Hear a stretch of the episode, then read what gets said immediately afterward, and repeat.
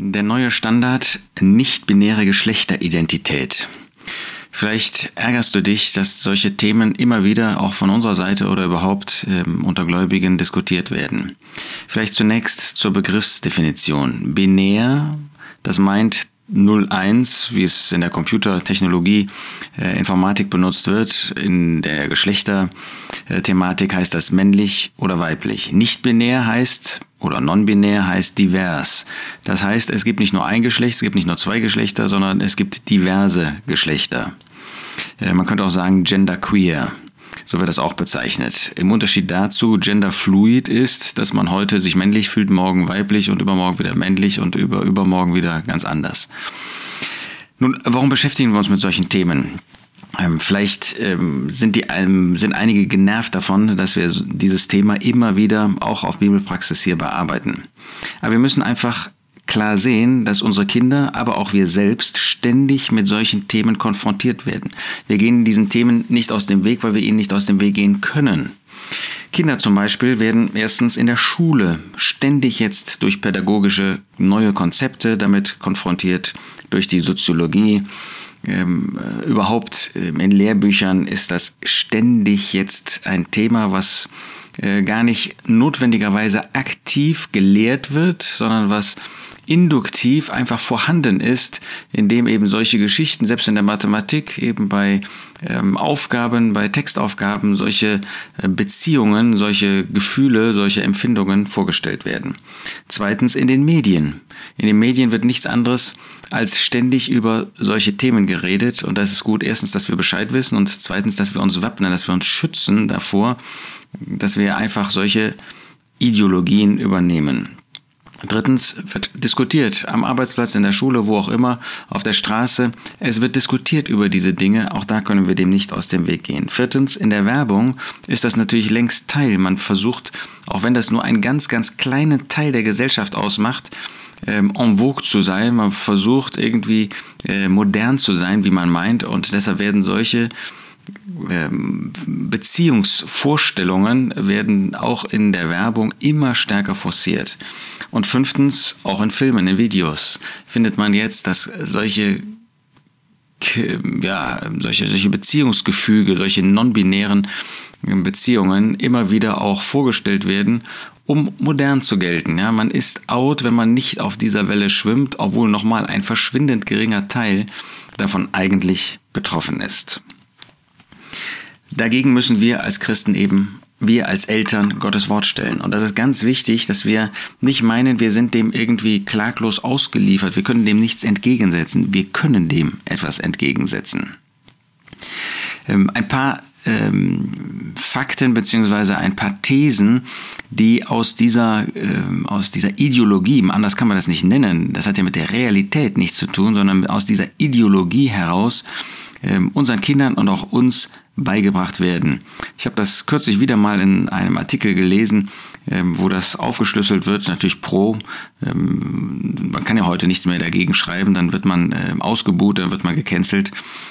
Und da heißt es zum Beispiel, binären Geschlechteridentitäten liegt eine Schablone zugrunde, hier die Frau und Weiblichkeit, dort der Mann und Männlichkeit eine Schablone, das ist schon negativ, ist ja klar, das ist irgendwie so ein Stereotyp, das ist so ein Vorurteil. Mann und Männlichkeit gehörten zusammen, Frau und Weiblichkeit. Nun, was sagt Gottes Wort?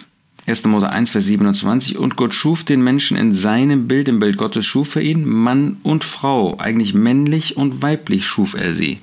Also Gott sagt uns ganz klar, wir als Christen, wir haben eine feste Grundlage.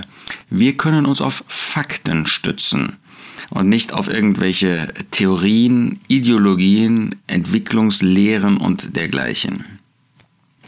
Die binäre Schablone, nochmal, das sind ähm, so Stereotype, das ist ja, der denkt ja in Schablonen, der denkt ja in Stereotypen, reaktiviert Annahmen, die äh, Simone de Beauvoir, so eine, eine äh, Ikone der äh, modernen Soziologie, Pädagogik der, des Feminismus und eine ganze Generation von Feministinnen widerlegt ähm, und bekämpft diese Art von Vorstellung, der Mensch sei binär. Ja, sie habe das widerlegt, heißt es. Und wir fragen uns als Christen, kann man etwas widerlegen, das Gott in seinem Wort ausdrücklich uns beschreibt und das er uns ausdrücklich vorschreibt?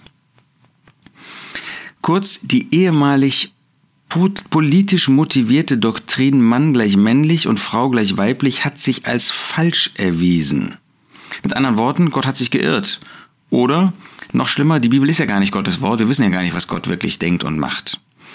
Nun, wir haben genug Beweise, dass die Bibel Gottes Wort ist. Es haben sich so viele Weissagungen aus Gottes Wort als wahr herausgestellt, die im Vorhinein geschrieben worden sind, dass wir genau sagen können, das ist Gottes Wort.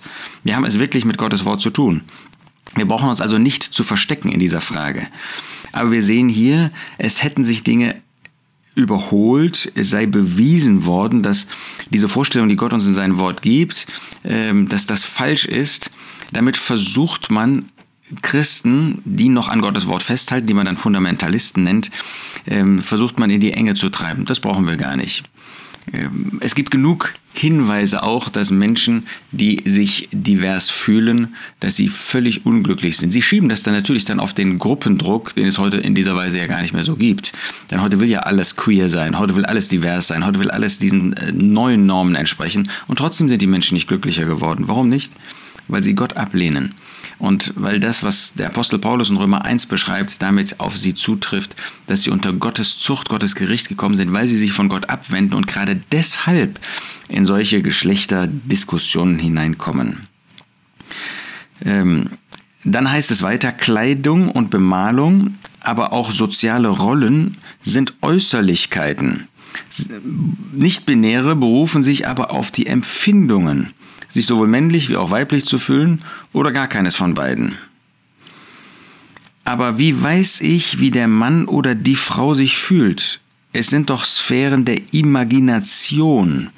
Das ist eben der Versuch auch in der modernen ähm, Welt zu agieren, dass man sagt, das ist doch alles Einbildung. Man kann doch gar nicht in binären Formen denken. Es gibt ja gar nicht männlich-weiblich. Es ist, jeder fühlt so, wie er fühlt und eben nicht binär, nicht männlich-weiblich, sondern das kann ganz, ganz unterschiedlich sein. Aber was sagt Gott? Was sagt Gottes Wort? Ähm, da geht es jetzt um den Zusammenhang von der Kopfbedeckung der Frau mein Beten und Weissagen. Und da sagt der Apostel Paulus in 1. Korinther 11, Vers 14, lehrt euch nicht auch die Natur selbst, in dem Fall, dass ein Mann langes Haar, dass wenn ein Mann langes Haar hat, es eine Unehre für ihn ist, wenn aber eine Frau langes Haar hat, es eine Ehre für sie ist weil das lange Haar, das Haar ihr anstelle eines Schleiers gegeben ist. Wir sehen daraus, es gibt ein natürliches Empfinden, das Gott in den Menschen gelegt hat. Das ist also keine Imagination, wie uns diese Theoretiker, äh, diese queeren äh, Pädagogen und Soziologen verklickern wollen, sondern das ist Realität. Gott hat das in den Menschen hineingelegt. Und deshalb empfindet eine Frau weiblich und empfindet ein Mann männlich. Dann gibt es die Vorstellung in dieser Welt, wir sind Leib, aber wir haben einen Körper. Man will also Leib und Körper auseinander dividieren. Man will den Körper zu einem Objekt machen, an dem man was tun kann, der aber mit der Empfindung eben nichts zu tun hat, die ja wie gesagt subjektiv und imaginär, äh, äh, ja, also äh, persönlich ist und nicht auf irgendwelchen ähm, fixen Punkten, äh, Fakten basiert. Die weiblichen Leibeserfahrungen, allen voran Schwangerschaft und Gebären, unterscheiden sich grundlegend von den männlichen. Brüste haben Menstruationsbeschwerden und so weiter. Äh, da sieht man, dass natürlich es in dieser modernen Pädagogik gewisse Probleme sind. Ja, man kann ja nicht leugnen, äh, dass eine Frau äh, andere ähm, Funktionen, Organe hat als der Mann. Also muss man das durch eine Trennung von Leib und Körper, was in Gottes Wort dasselbe ist, äh, muss man versuchen, hier eine Trennung vorzunehmen, um dann den Körper mit eben diesen Organen nicht auf die Empfindungswelt, sondern auf eine rein materielle Welt zu schieben und die Empfindungswelt davon zu lösen. Was sagt Gottes Wort? 1. Thessalonicher 5, da finden wir, dass der Mensch nach Geist, Seele und Leib oder Körper dasselbe ähm, geschaffen worden ist von Gott. Das heißt, das gehört in Gottes Augen zusammen, Geist, Seele und Leib, und man kann nicht das eine von dem anderen trennen. Natürlich unterscheiden wir das, auch Gottes Wort unterscheidet das. Es gibt einen inneren Teil des Menschen, Geist, Seele, es gibt einen äußeren Teil des Menschen, Körper, aber sie sind ähm, nicht irgendwie wie äh, willkürlich oder, oder zufällig zusammengesteckt worden, sondern sie bilden eine wunderbare Einheit, die Gott geschaffen hat und die wir anerkennen können. Also dieser ganze binäre, non-binäre, man kann nur sagen Unfug, ähm, weil er mit der Realität nichts zu tun hat. Er hat was mit der Ideologie, mit der Theorie von ungläubigen, atheistischen ähm, Menschen zu tun, aber nicht mit der Realität des Menschen, mit dem, was Gott in den Menschen hineingelegt hat. Wenn man das mal aus Sicht von Gottes Wort jetzt betrachtet, dann wollen wir sagen, erstens, Gott ist der Schöpfer. Er weiß, als Schöpfer, was er gemacht hat, wie er es gemacht hat. Und wenn wir wissen wollen, wie ein Mensch tickt, wie ein Mensch funktioniert, wie ein Mensch natürlich ist, äh, dann müssen wir Gott fragen, das heißt in Gottes Wort hineinschauen. Natürlich, der Sündenfall hat manches zerstört und dadurch gibt es Folgen, die auch im Blick auf Empfindungen und derartige Dinge Folgen haben. Aber das, was Maßstab für uns ist, das ist das, was Gott gegeben hat. Also erstens Gott ist Schöpfer. Zweitens, 1. Mose 1, 27 haben wir gesehen, der Mensch ist durch Gott männlich, weiblich geschaffen worden. Das heißt, Gott hat binär geschaffen und nicht queer und nicht divers. Gott hat männlich und weiblich geschaffen. Drittens, habe ich eben gesagt, 1. Thessalonicher 5, Gott hat uns gemacht oder ähm, hat den Menschen als Geist, Seele und Körper, Leib Einheit geschaffen. Ähm, und das kann man nicht trennen, wenn man das versucht mit ähm, Theorien, ähm, auch mit Theologien sozusagen, äh, mit Ideologien, äh, dann kommt man auf völlig falsche Fährten und kommt natürlich auch zu falschen Schlüssen, wie das in der modernen Pädagogik der Fall ist. Viertens, Mann und Frau haben unterschiedliche Empfindungen. Ein Mann empfindet eben anders als eine Frau, eine Frau anders als ein Mann. Das kann man jetzt Stereotyp nennen, weil es natürlich Übergangsformen gibt. Wir finden das in Gottes Wort. Es gibt nicht den Mann und es gibt nicht die Frau, obwohl es den Typus gibt. Aber natürlich sind wir unterschiedlich. Gott hat niemanden gleich geschaffen. So wie es keine Schneeflocke gibt, die einer anderen gleicht, gibt es auch keinen Mann, der einem anderen Mann gleicht, keine Frau, die einer anderen Frau gleicht. Und gibt es da Unterschiede. Und trotzdem ist man Mann Mann männlich, Frau weiblich. Fünftens, es gibt daher, weil es so Unterschiedlichkeiten gibt, auch zwischen Mann und Mann, Frau und Frau, gibt es auch viele Gemeinsamkeiten zwischen Männern und Frauen. Warum auch? Weil 1. Mose 2, Vers 20 uns deutlich macht, natürlich die Frau dem Mann entspricht. Da geht es darum, dass Gott bei den Tieren nicht eine Entsprechung fand. Für Adam fand er keine Hilfe, die ihm entsprach. Eva aber wurde eine Hilfe, die ihm entsprach. Das heißt, es gibt Entsprechungen, es gibt Ähnlichkeiten. Mann und Frau sind nicht total Gegensätze. Im Gegenteil, es gibt wunderbare Entsprechungen, wunderbare Gemeinsamkeiten. Sechstens, es gibt aber unterschiedliche Positionen in dieser Welt.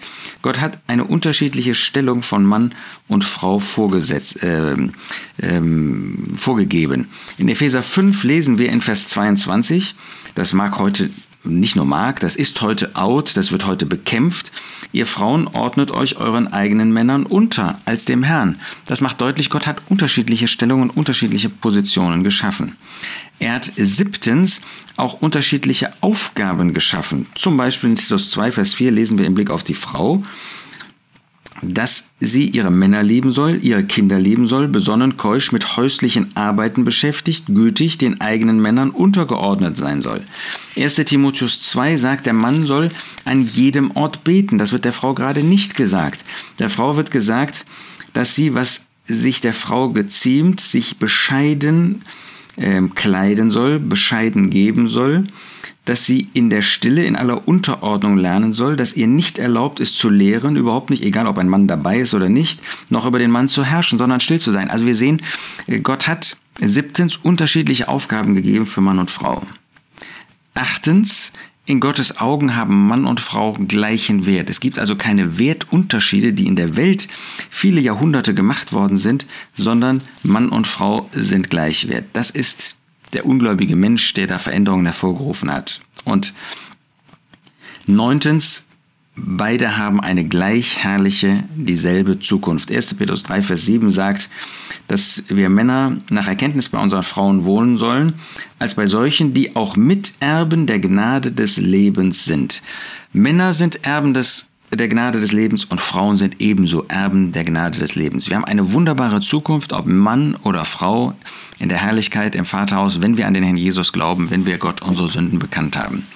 Also Gottes Wort widerlegt in der Tat die moderne Form der Pädagogik, dass es nicht binär wäre der Mensch, sondern sie zeigt ganz klar, Gott hat den Menschen Mann und Frau geschaffen, so ist er heute noch und wir dürfen bei Gottes Wort, bei Gottes ähm, Gedanken, bei Gottes Überzeugung bleiben. Dann sind wir auf, einer sicheren, auf einem sicheren Pfad und dann können wir auch glücklich leben als Christen.